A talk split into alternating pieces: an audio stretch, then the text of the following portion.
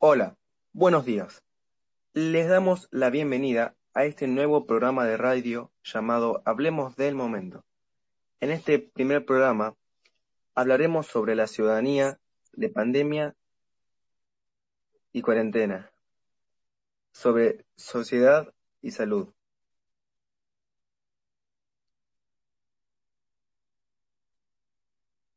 Y para poder contarles sobre este tema estaremos respondiendo las preguntas más habituales o que la mayoría de gente quiere saber. Comencemos con la primera pregunta del programa que dice, ¿cuáles creen que serán los diferentes temas que nos plantearemos como sociedad luego de la pandemia? Nosotros creemos que luego de esta cuarentena y pandemia, todos como sociedad seamos muchísimos más solidarios que antes. Y, y valoraremos mucho más los momentos con los seres queridos. Además, nuestro pensamiento cambiará bastante en cuanto a las cosas materiales, ya que, ya que las dejaremos de lado para comenzar a valorar los momentos en familia y con amigos. Como antes mencioné, le daremos más importancia a las cosas que no le dábamos tanta importancia como un abrazo o una charla con esas personas que, ya, que nos llevamos tan bien. También el salir a pasear, a una plaza y todas esas cosas que hacíamos con naturalidad. Y ahora no podemos. Una vez explicada la primera pregunta, en base a nuestra opinión, pasaremos a la segunda que dice, ¿qué estamos aprendiendo a raíz de la cuarentena? ¿Cómo nos sentimos? ¿Y qué podemos observar en el resto de la sociedad? Bien, quitando que la mayoría de la gente no ve lo positivo de esta cuarentena, algo estamos aprendiendo o vamos a aprender. Y no hablo de comer ni dormir, hablo de que estamos aprendiendo a cuidarnos y sobre todo cuidar al otro, tan solo quedándonos en casa, siendo responsables y entendiendo la gravedad de la situación. Aunque lamentablemente no todos aprenden esto, ya que algunos hacen todo lo contrario esta cuarentena, dependiendo las personas, puede hacernos sentir de distintas formas, pero en mi opinión creo que la creo que más se siente es miedo, intriga y aburrimiento, en algunos casos, ya sea por lo que pueda pasar con la gente, con el mundo, la economía mundial, etc. Además de encierro por solo poder salir a hacer compras una vez al mes. Pero hay que pensar que cumpliendo con la cuarentena y prevenciones estamos haciendo un bien. En cuanto a la sociedad, observamos que en su gran mayoría sí están respetando la cuarentena y cuidados que ordena el gobierno, pero no todos, y eso es lo que puede afectar a la sociedad por completo. Ok, luego de esta larga explicación, pasaremos a la siguiente pregunta, y esta dice, ¿Cómo creen que será la vida después del COVID-19? Creemos que la vida después del COVID-19 será muy distinta a como lo teníamos antes, al menos al comienzo, ya que el gobierno seguiría tomando medidas sobre la salud. Y nosotros los ciudadanos seríamos más atentos a la higiene a la hora de salir de nuestras casas o en cualquier lugar. Continuamos con la pregunta número 5 y dice, ¿Qué podemos hacer como ciudadanos frente a la pandemia? ¿Cómo nos podemos involucrar con las diferentes políticas para frenar el coronavirus y sus efectos? Como ciudadanos frente a esta pandemia, lo que podemos hacer es defendernos de ella. ¿Cómo? Quedándonos en nuestras casas. Siempre que salimos hay que recurrir a todos los medios de protección como barbijos, guantes y alcohol en gel. Como ciudadanos debemos apoyarnos entre todos, pensando en el otro y no en uno mismo, ya que si uno hace lo que quiere, sin importarle a nadie, la consecuencia podría ser muy grave al comienzo para el barrio, pero el tiempo pero con el tiempo la gravedad aumentaría. Ahora sí, ya estamos por finalizar este nuevo programa de radio. Y antes de esta última pregunta, les comento que vamos a estar pronto nuevamente por acá con más de Hablamos del Momento para ustedes. Y bueno, ahora sí, ya vamos finalizando. Y vamos con la última pregunta que dice, ¿cuáles son los efectos colaterales del coronavirus en la, en la sociedad y salud? Los efectos colaterales que nos van a dejar o que ya nos ha dejado el coronavirus en la sociedad y salud es que produjo una infección muy alta en algunos países como Italia y Estados Unidos, además de todas las muertes que esto trajo. Actualmente son 4.874 infectados, 260 muertos y 1.429 recuperados. Al ser tanto el número de infectados, los médicos no dan abasto, ya que trabajan muchísimas horas sin descanso y cada vez en peores condiciones de materiales necesarios para los pacientes y para ellos inclusive, como por ejemplo camillas, barbijos, etc.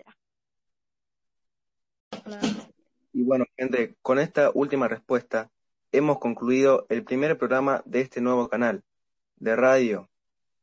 No se olviden de decirnos qué les, qué les pareció y qué nos falta por mejorar. Muchas gracias por ver y nos vemos muy pronto en este canal de radio llamado Hablemos del Momento. Pero para no dejarlo sin nada, acá tienen una canción tanto de Jessie Joy.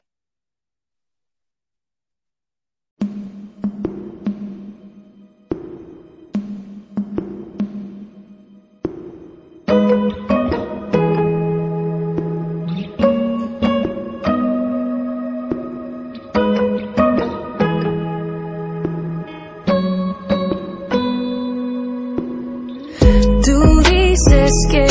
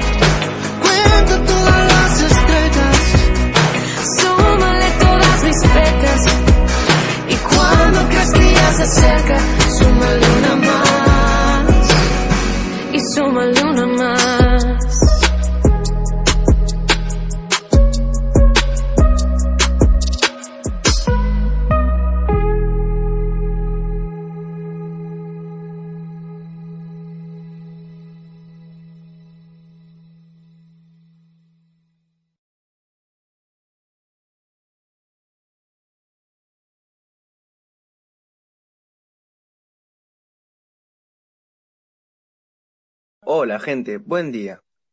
Les doy la bienvenida al segundo programa de este nuevo canal de radio titulado Hablemos del Momento. En el programa pasado, muchísima gente nos vio y eso nos motivó a realizar este segundo encuentro lo más antes posible. Y hoy les traemos el mismo tema del programa anterior, pero con otras de sus tantas preguntas.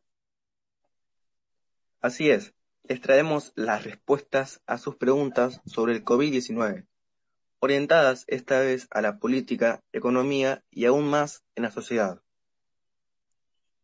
Y bueno, sin dar más vueltas, veamos con la primera pregunta que dice, ¿surgen nuevas prof profesiones a partir de la pandemia? Así es, esta pandemia alrededor del mundo dejó a muchísima gente sin poder ir a trabajar y a otros directamente sin trabajo, ya que su empresa, antes de empezar a tener pérdidas, decidió cerrar, y por estas causas mucha gente quedó en la calle, y otras aún en sus casas, pero con muchas dificultades para poder sobrevivir. Pero si bien muchas personas se quedaron sin trabajo, muchas otras aprovecharon la cantidad de personas en Internet y la necesidad de barbijos. Por lo tanto, comenzaron a hacer barbijos y a venderlos, ayudando a la gente y a ellos a la vez. Además, los youtubers y streamers supieron aprovecharse también, y ahora están prácticamente todo el día haciendo videos o haciendo directos en diferentes plataformas. Ya que como hay mucha más gente aburrida, mucha más gente podrá verlos y ellos sacar ganancias de eso. Bueno, antes de pasar con la siguiente pregunta, la gente nos dijo que le gustaría que pongamos un anuncio enfocado en el COVID-19, así que acá lo tienen.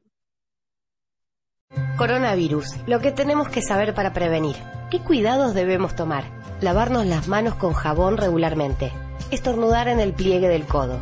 No llevarnos las manos a los ojos y a la nariz. Ventilar todos los ambientes desinfectar los objetos que se usan con frecuencia. Hablemos de los síntomas. Si tenés fiebre con tos o con dolor de garganta o con dificultad para respirar y estuviste en algún país con circulación del virus o en contacto con algún caso confirmado, no te automediques y consulta inmediatamente al sistema de salud. Para más información, entra en www.argentina.gov.ar o llama al 0800 222 1002. Argentina Unida. Ministerio de Salud. Argentina Presidencia. Esperemos que les haya servido este anuncio sobre el cuidado y demás cosas. Ahora sí, pasamos a la segunda pregunta que dice, ¿qué medidas está tomando el gobierno nacional? Actualmente el gobierno anunció algunas nuevas medidas. Por supuesto, la más básica, que no salir a comprar los menos que puedan usar barbijo cada vez que una persona sale, ya que si no, ya que si esto no es así tendrá que una multa. E, higienizarse muy seguido durante el día. Y más aún cuando vuelven de comprar. En cuanto a las actuales medidas, los niños podrán únicamente salir una vez cada cierto tiempo en una distancia de 500 metros a la redonda de su casa, los colegios, universidades, etc.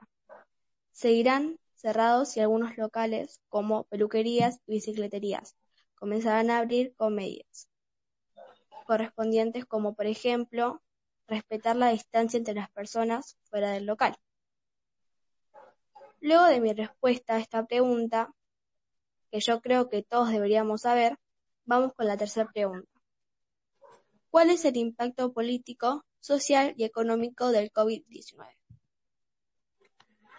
El impacto en estos tres sectores que tuvo el COVID-19 fue muy alto, ya que en cuanto a lo social, las personas están muy enojadas con sus gobernantes, ya que casi ninguno en todo el mundo maneja bien esta situación, y se ha llegado a saber que en España dejan morir a la gente con más edad y a los más jóvenes les dan el respirador, para que no mueran.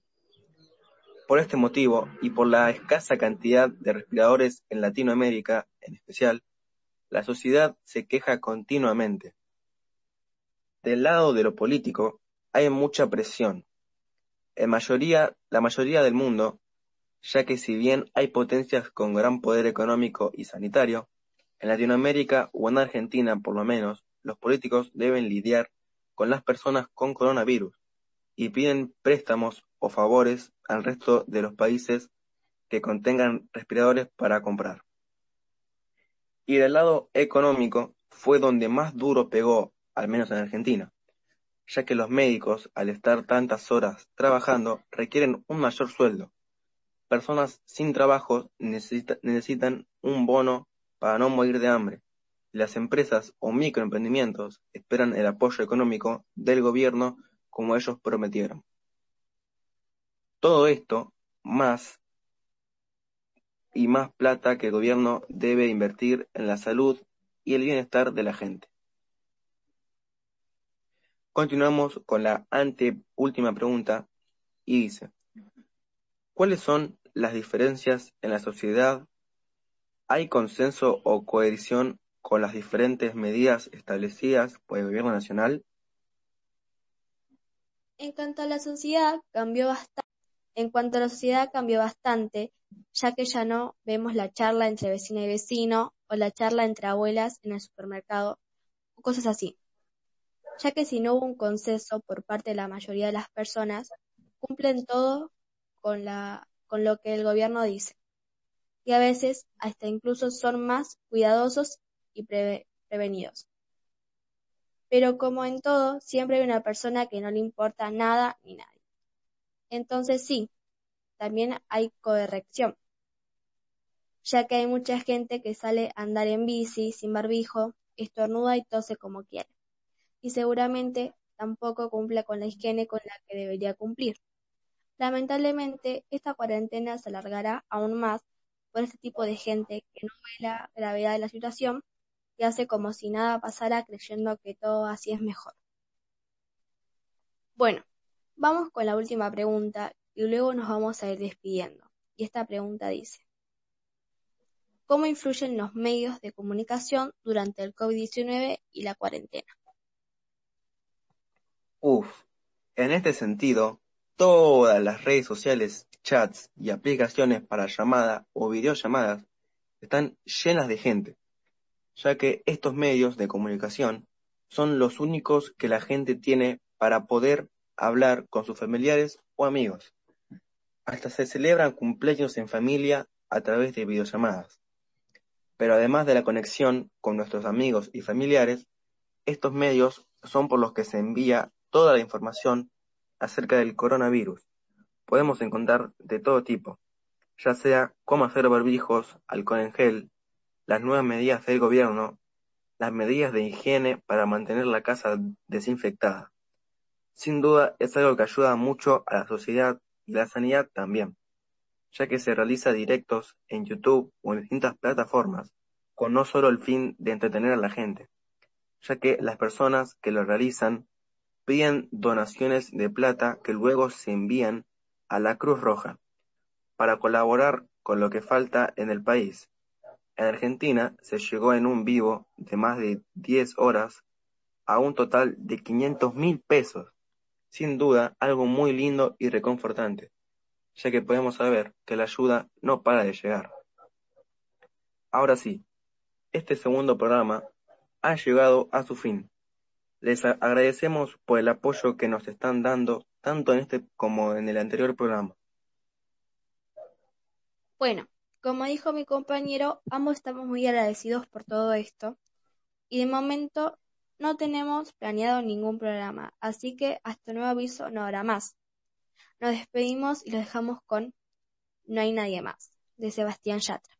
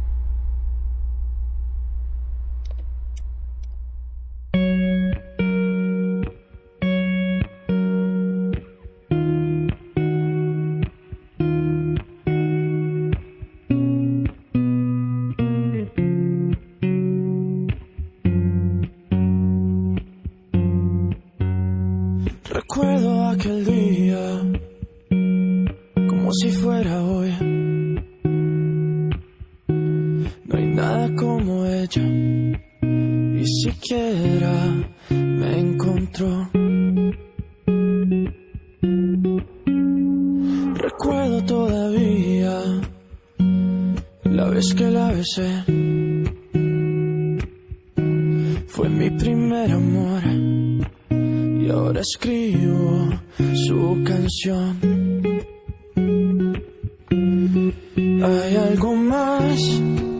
Inexplicable como su mirada, inigualable como la manera en que me cela. Y trata de disimular que no está mal. Voy a cuidarte por las noches, voy a amarte sin reproches, te voy a extrañar en la tempestad y aunque existan mil razones para renunciar, no hay nadie más, no hay nadie más. Así va. Se llevó todo, se llevó tristeza, ya no existe espacio a la melancolía, porque a su lado todo tiene más razón. Me llevé sus lágrimas, llegaron risas, cuando estamos juntos la tierra se paraliza, se paraliza. Hay algo más inexplicable como su mirada. Inigualable como la manera en que me y trata de disimular que no está mal. Voy a cuidarte por las noches, voy a amarte sin reproches, te voy a extrañar en la tempestad y aunque existan mil razones para renunciar, voy a cuidarte por las noches, voy a amarte sin reproches, te voy a extrañar en la soledad y aunque existan mil razones para terminar, no hay nadie más. No hay nadie más. No quiero a nadie más.